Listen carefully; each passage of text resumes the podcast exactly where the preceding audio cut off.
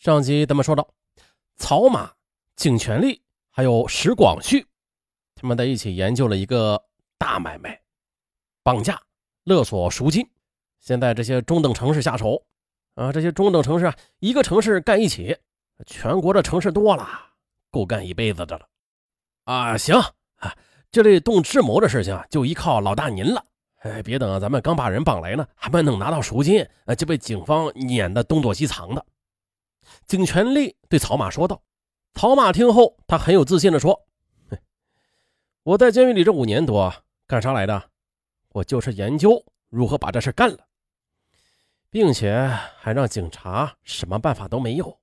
不瞒你们说，现在的我，足够应付各类的犯罪现场。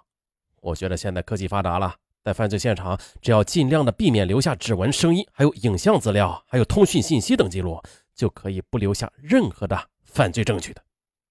接着，有过前车之鉴的曹马，又经过全盘分析绑架作案的利弊和成功的概率，最终将佳木斯市定为首选的理想的作案地点。啊，咱们再来看一下这佳木斯市吧，它处于祖国东北的边陲，地处黑龙江。乌苏里江和松花江汇流的三江平原的腹地，有“东北第一城”的美誉。还有就是，这里的同江市街金口和八岔是我国少数民族赫哲族的寄居地。这赫哲族鱼宴是独具特色的，大马哈鱼啊，营养极为丰富。还有鲟黄鱼，又有淡水鱼王的美称，价格比鲍鱼还要昂贵啊！这个。佳木斯市啊，就是这么一个地方。尽管这曹马说的他很有把握吧，但是身为佳木斯市人的石广旭，他还是有自己的担心的。他问曹马：“哎，老大，呃，呃，呃，是是这么回事啊？佳木斯市的这个警察那可不是好惹的。哎，关键的时候他们敢玩命。呃，几年前那个勒索赎金一百万的绑架大案，那就证实了这一点的。”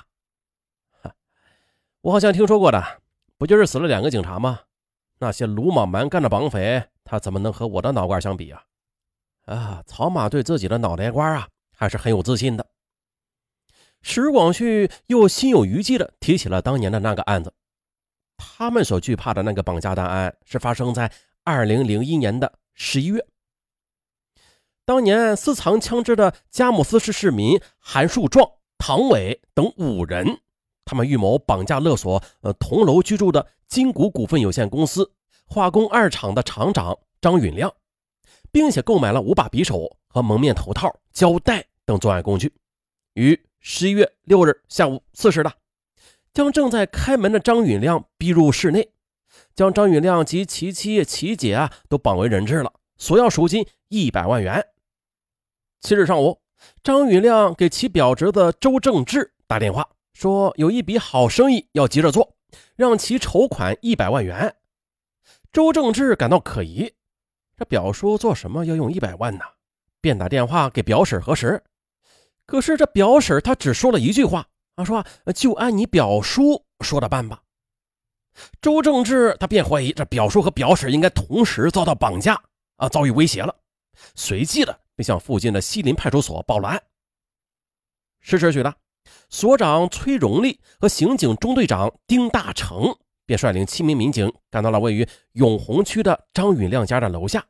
十时十五分，崔荣利、丁大成等四名民警与报案人周正志啊以及张允亮表弟张弘毅一起来到了四楼。周正志上前敲门，哎，不一会儿的，张允亮就出来开门。他什么也没有说，也没有做任何提示。走在前面的崔荣利、丁大成与周正志、张弘一便一起进入屋内了。周正志这时候对表叔说了：“啊，表叔啊，这几位同志是警察。”啊，可没想到这话音刚落啊，突然的从卫生间卧室冲出了五个歹徒，一人持手枪，另外四个人持尖刀，向他们猛地就扑了过来。两位民警也是不甘示弱的，立刻的便与歹徒展开了搏斗。这时，被绑架的张允亮和他的表弟张红啊，司机的跑出门外。同时，持枪的歹徒也是企图夺门而逃，但是被门口的两位民警给击伤了。歹徒又撤回屋内，并且将安全门啪的给关死了。而此时的室内的两位民警已经身中数刀，民警丁大成扣动扳机，击中了一名歹徒，但是终因伤势过重，这位年仅三十四岁、曾荣立四次三等功的民警便倒在了血泊之中。可是歹徒这边还没完，丧心病狂的歹徒又围住了另外一位民警崔荣利，猛刺，反复的逼问这外边究竟有多少人。四十八岁的老警察崔荣利在弥留之际大声呵斥：“你们已经被包围了，外边全都是警察。”最终呢，歹徒金川等三人跳楼而逃。室内的另外两个歹徒韩树壮、屈生春见无路可逃，便以人质为要挟，与警方对峙起来，并且扬言要引爆室内的煤气。而在这座居民楼的墙外，就紧挨着一个加油站，如果发生爆炸，后果不堪设想。十二时十分的，消防支队使用高压水枪击碎了现场四五层楼的阳台和卧室的窗玻璃，将室内高浓度的煤气及时的就排出来了。说时迟，那时快的，侦查员商显涛还有严继业趁着消防的云梯伸到四楼的客厅的时候，一面射击，一面快速的将房门给打开了。守在门外的武警、刑警立刻冲进来，将逃窜到五楼的两个歹徒啪啪啪啪击毙。啊被困的三名人质安全获救。当日下午的，肩部、腿部受伤的犯罪嫌疑人唐伟在佳木斯市的口腔医院又被抓获。在随后的两天，另外两个犯罪嫌疑人在北京被抓捕归案。啊，有了前车之鉴，到了佳木斯市之后的草马再次叮嘱传授反侦查的经验。草马作战前动员说：“你们不用担心，这事儿都隔了十来年了。”当年警察的那份不怕死的勇气，恐怕早就不复存在了。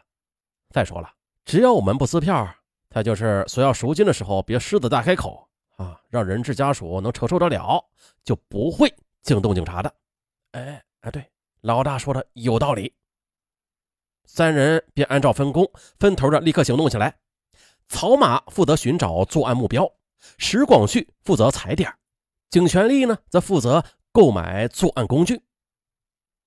这时候呢，在友谊小区有一套毛坯住宅急售，啊，走在佳木斯街头，草马看到一则售房小广告，他就停止了脚步。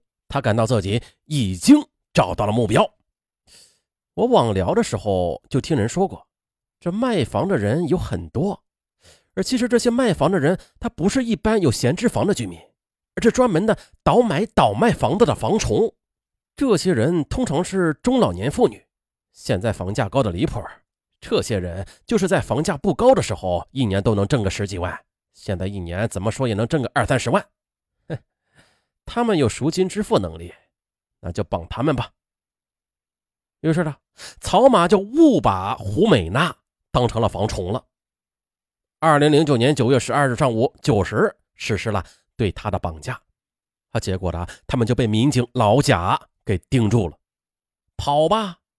草马三个人逃到了双鸭市，他们不是单纯的躲藏蛰伏，而是又干了新的案子。在双鸭山市的，他们蛰伏了多日，这四千多元的绑架收入很快的就被花光了。哎呀，我去！嗯，人家电视剧里边的那个张世豪啊，就是现实中的张子强。哎呀，人家绑个人那就是上亿元的收入啊！呃，就算是干一票就收手，也够这半辈子花销了。你看，你看，你看，咱们啊，咱们运气黑点背了吧？绑个人的收入，这一个月都对付不过去啊！口袋渐渐干瘪了，他们决定再做一案。关于绑架对象，警权力的意见还是绑妇女。他说啊，这老娘们胆子小，不敢反抗。而石广旭的观点是啊。中老年妇女虽然好控制吧，但是无论是他们的老公啊，还是他们的老铁、情人啊，还有交赎金的态度，都是极为消极的，没准还巴不得他们撕票呢。那借我们的手，达到他们除旧换新的目的，嗯，这样很容易导致咱们白忙活的。哎，哎，有有有理有道理。曹马也同意景全力的观点。他说：“这样的男人虽然不多见吧，但是如果真的让咱们遇上了，那就晦气了。对呀，我现在就怀疑，就就佳木斯那个老娘们的那个哥哥一号啊，大概就是那样子的人，否则的话，他也不会一分钱也不给吧？啊，这直接就报警了。好，那咱们这回就换个法子，绑架孩子。嗯，夫妻俩无论是感情好还是感情破裂，他们对孩子那肯定是视为宝贝的吧？只要是绑了孩子，当家长的一定得乖乖的拿钱。哎，对，就这么办。两个人觉得啊，草马的意见很正确。接着，草马就将绑架的目标放到了小学生的身上。